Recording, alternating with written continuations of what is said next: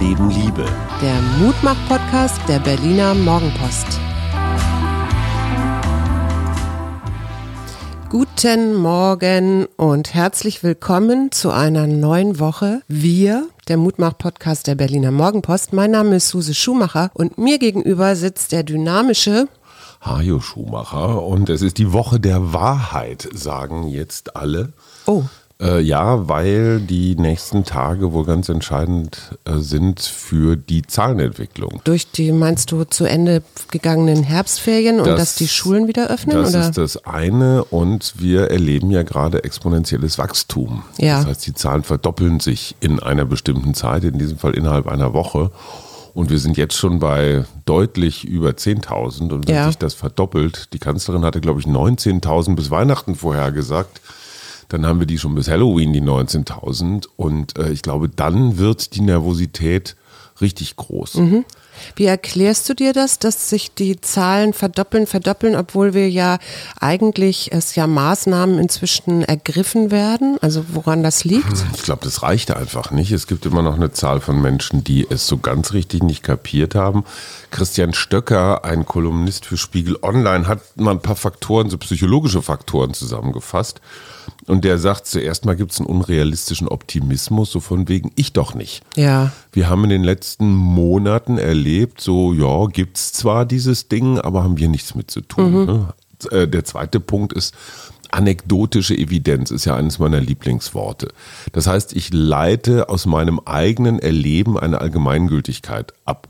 Das heißt, wenn ich keinen kenne, der Corona hat, dann gibt es das auch dann nicht. gibt es das auch nicht. Oder Und wenn wenn, ich ich einen jemanden kenne, kenne und der hatte das haben's nur alle. ganz leicht als Schnupfen, dann Oder ist so. es doch gar nicht so schlimm. So, und der dritte Punkt, den ich sehr gut nachvollziehen kann, ist, wir neigen nicht dazu, unsere Nächsten, unsere Freunde, unsere Angehörigen als Gefahr zu betrachten. Ja, ja.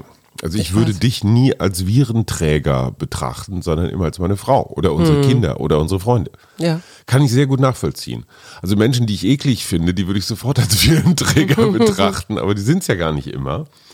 Naja, und dann das Ding mit dem exponentiellen Wachstum. Ne? Wir sind halt immer lineares Denken gewohnt, halt so eine, so eine sanfte Kurve, die hochgeht und dieses Tschung, dieses raketenartige nach oben steigen. Da kann man vielleicht mal nach Belgien gucken, wo ganz offenbar das öffentliche Leben gerade im Begriff ist, wirklich zusammenzubrechen, weil Ja. das medizinische Personal ist überfordert, zum Teil selbst erkrankt, Betten sind alle voll und ich meine, hey Belgien, wir denken, mal, es ist irgendwie weit weg, aber das grenzt an drei europäische Länder, wenn ich richtig informiert bin. Ähm, das geht ganz schnell. Und zu Ja. glauben, diese Arroganz, so wir in Deutschland, wir haben das doch toll gemanagt beim ersten Mal und jetzt kann nichts mehr passieren. Ich glaube, das ist echt leichtsinnig. Ja, ich fand das ganz interessant. Ich habe in der Morgenpost einen Artikel gelesen über den Lockdown in Israel. Da sind ja die Zahlen dann, die haben ja Mitte September reagiert und dann sind die Zahlen von 9000 auf 900 wieder zurück. Aber größtes Hindernis, und ich glaube, das ist in einigen Schichten der Bevölkerung bei uns auch so, dass die Israelis ihrer Regierung nicht in, in dieser Krise trauen, dass die das wieder in den Griff bekommen. Mhm. Ne? Und dann hast du natürlich auch noch diese Ultraorthodoxen, die sich sowieso an nichts halten. Also es Ja. gab wohl Massenveranstaltungen. Gottes Wille. Trotz Lockdown. Und dann hast du auch, gibt es Untersuchungen, äh, wo 40 Prozent der Leute nicht in Quarantäne geblieben sind, obwohl sie Kontakt hatten mit einem Infizierten. Und da habe ich mich so gefragt, das, kann, das sind lauter so Sachen, die kann ich mir für uns hier zum Teil auch vorstellen. Ja, weil ich, Ja. man muss sich doch fragen, wir haben steigende Zahlen und es hört nicht auf. Also wo ist da, wo ist da der, der Fehler? Der Fehler ist, dass ganz viele Leute sagen, mir doch egal. Ja, Das- genau. Das ist der eine und das Fehler. Israel haben sie zudem auch noch herausgefunden, dass die Rückverfolgung schwierig ist, wenn, wenn Menschen nur drei Namen angeben, ja. Ja, und Vertrauen ist das Nächste. Ne? Ich Genau. meine, die Regierung Netanyahu ist wahrscheinlich die korrupteste, die je in Israel am Werk war. Und die Leute trauen ihrer Politik nun überhaupt nicht. Das heißt, du machst sowieso seit, seit Menschengedenken das Gegenteil von dem, was die da Genau. oben sagen. Und das hast du ja wahrscheinlich auch noch in anderen Ländern so. Das ist, wird ja, Ja, ja, jetzt klar. nicht nur in Israel so sein. Da Ne? kann man sich einfach wieder freuen. Ja, Hast du dieses Jens Spahn-Video gesehen? Jens Spahn aus Nur dem, gehört. aus dem Krankenzimmer, also äh, wirklich sehr schlau inszeniert vor so einer ganz traurigen grauen Wand. Der Jens sah eigentlich so, also ganz, ganz okay aus und dann ragte so ein etwas übertriebener Lilienblumenstrauß, Mhm. den er von einem Fan bekommen hat, ragte so ins Bild und das war alles. Ne? Sah so ein bisschen nach Krankenzimmer aus. Mhm. Und, und Karatin. Wahrscheinlich haben sie das Warhol-Bild extra noch abgehängt, damit es ein bisschen trauriger aussah.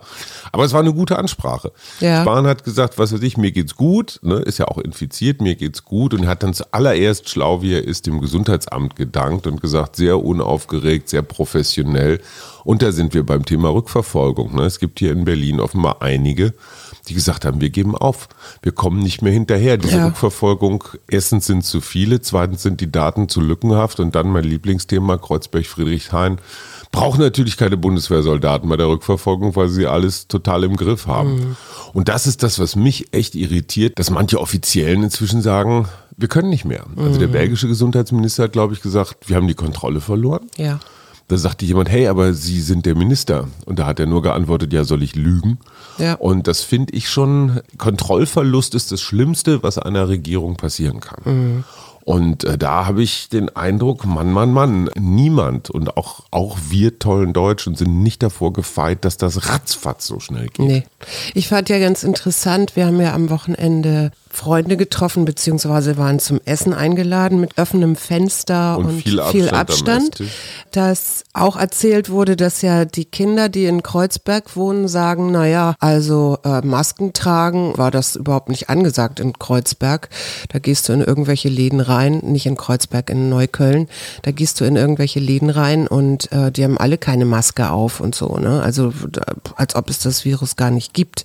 Das kann ich mir manchmal gar nicht vorstellen hier in Berlin, aber das scheint irgendwie so Ecken zu geben oder gegeben zu haben, wo das so, so Lachs wieder gehalten wurde. Und ich habe noch eine Geschichte aus Italien gehört, aus einer norditalienischen Stadt, wo jemand gerade so ein bisschen, ja, gefangen ist. Also er hat da eigentlich einen Studienaustausch und eine Wohnung und seine Wohnung hier in Berlin vermietet und er überlegt, soll ich jetzt da bleiben oder zurück ins, äh, ins warme Nest? Und der sagte nur, es sei auffällig, dass doch eine ganze Reihe uniformierter und bewaffneter Menschen durch die Straßen patrouillieren. Also Mhm. Das einfach- Militär?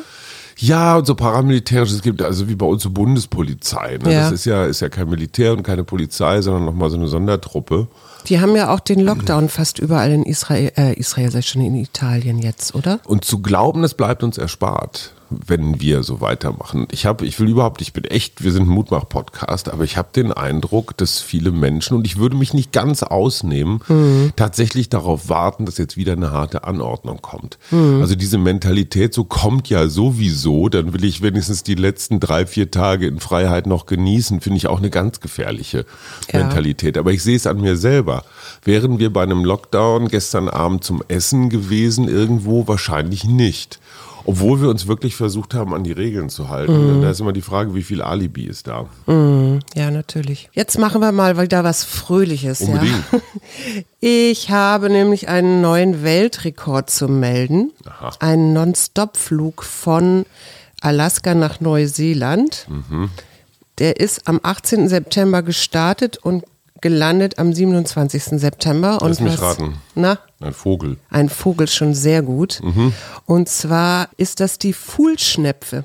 Ach, die die. Fuhlschnepfe 4BBRW. Und das fand ich doch ziemlich bemerkenswert. Das heißt, die ist 224 Stunden nonstop geflogen. 224 Stunden. Für einen Vogel, der nur 40 Zentimeter lang ist oder groß ist und, nur, und dann noch 10 Zentimeter Schnabel hat, fand ich doch wirklich bemerkenswert. Aber ganz ehrlich, ich glaube, wenn du leicht bist, ist das einfacher. Wenn das jetzt so ein fetter Albatros gewesen wäre, der wäre nicht so lange geflogen. Das kann sein und natürlich äh, sagen die Wissenschaftler auch noch Rückenwinde und so, aber der hat, die hat natürlich nicht die ganze Zeit Rückenwind. Also Aber jetzt mal ganz Und das blöd, heißt ja was über fressen- Wasser fliegen, Was ne? fressen die denn unterwegs? die fressen sich meistens schon vorher voll, also so, dass Aber sie guck mal, quasi 200 irgendwas Stunden, das sind 10 Tage oder 9 Neun, Tage. ja. Am Stück. Ja. Ohne unterwegs, also machen die mal einen Schnabel auf und da fliegt eine Mücke rein? Das oder kann so? sein, das weiß ich nicht genau. Das stand auch in dem Artikel nicht drin. Und die andere tolle Nachricht, ich habe nämlich überlegt, wir wandern nach Neuseeland aus. Also ich freue mich, dass die neuseeländische Regierungschefin die absolute Mehrheit bekommen hat. Wie spricht man die noch aus? Ich glaube, Jacinda Ardern. Aha. Die hat nämlich dieses Wellbeing Budget in ihrem Wahlprogramm oder jetzt auch in ihrem Programm für die nächsten Jahre. Das heißt, äh, sie hat sich vorgenommen, Gesundheit, Zufriedenheit der Gesellschaft, dass das die besten Voraussetzungen für langfristige Produktivität, also auch Wirtschaft sind, wirtschaftlichen Erfolg, Nachhaltigkeit und so weiter. Und sie möchte die psychische Gesundheit verbessern. Sie möchte Kinderarmut reduzieren und soziale Ungleichheiten bekämpfen. Aber was ich am spannendsten fand, dass sie eben auch überlegt, wie sie die Wirtschaft transformieren kann und dass alle Sachen, alle staatlichen Ausgaben danach bewertet werden, in welcher Form sie messbare Politik machen. Also es wird Transparenz geben, was ja womöglich wieder das Vertrauen in die Demokratie st- Das steigert. erinnert ne? mich total an die Bhutan-Strategie, dass man die Zufriedenheit der Menschen zum Maßstab Genau. von Erfolg macht Ja. und nicht das Bruttosozialprodukt, weil diese Einkommensgeschichten sind ja immer gemittelt. Ja. Das heißt, du verdienst eine Million, ich verdiene nix und zusammen verdienen wir beide eine halbe Million.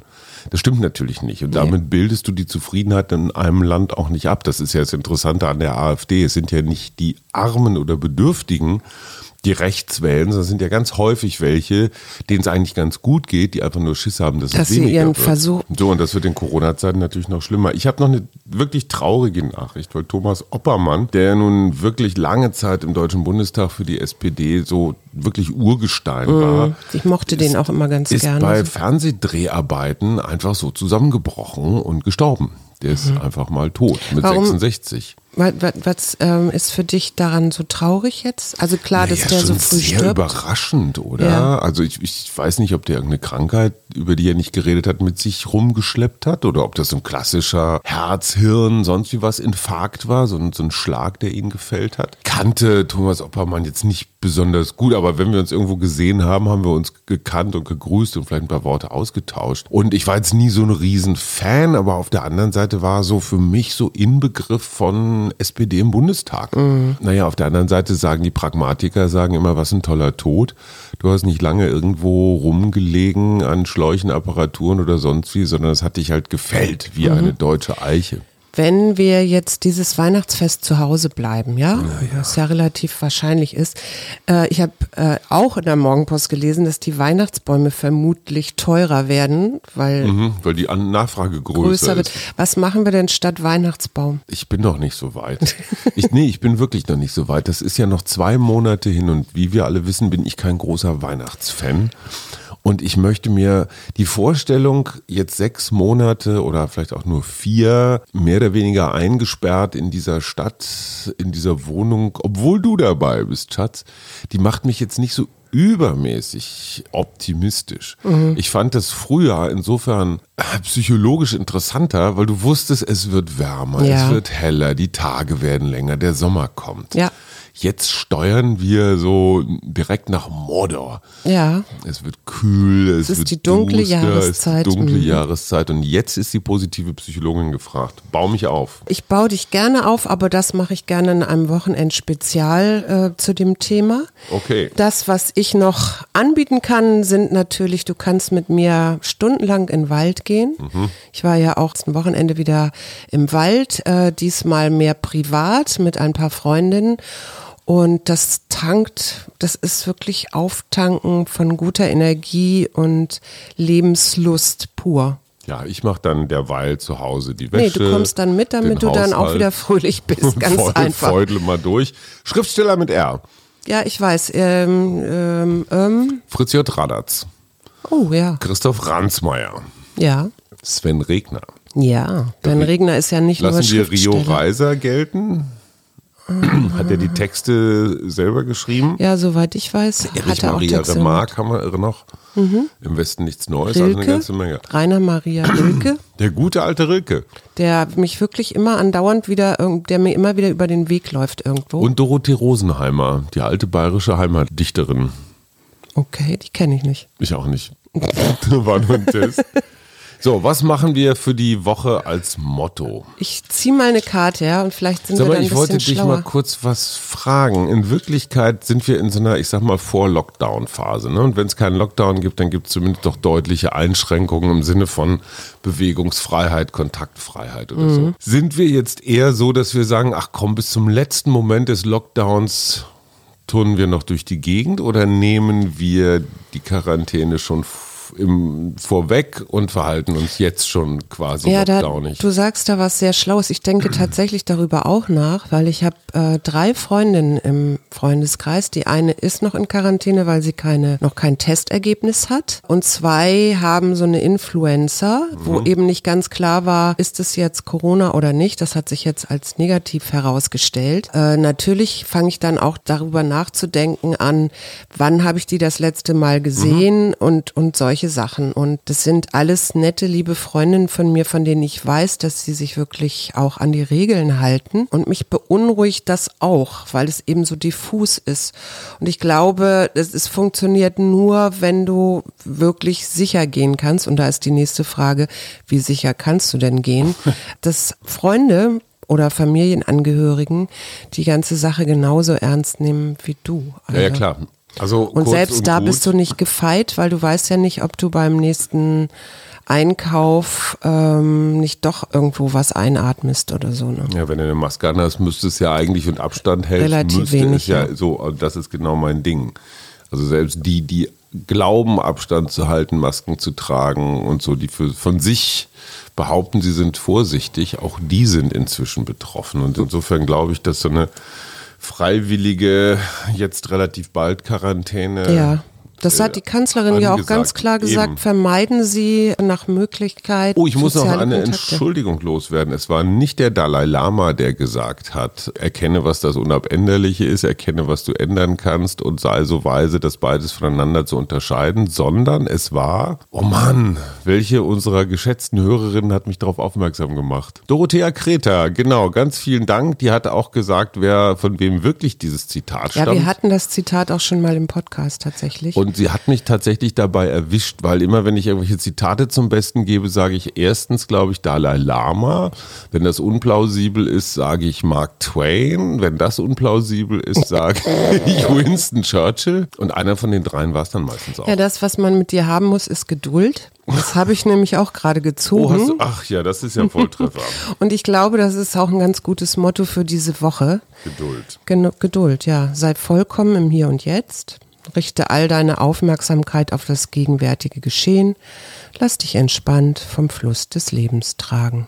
Das werden wir diese Woche mal versuchen. Wir hören uns am Mittwoch. Bis dahin. Bis dahin, tschüss.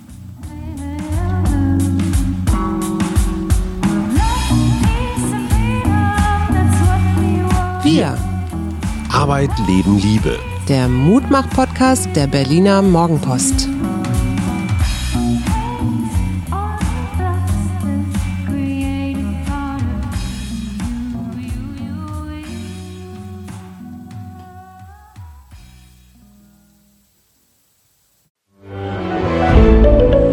Ein Podcast von Funke.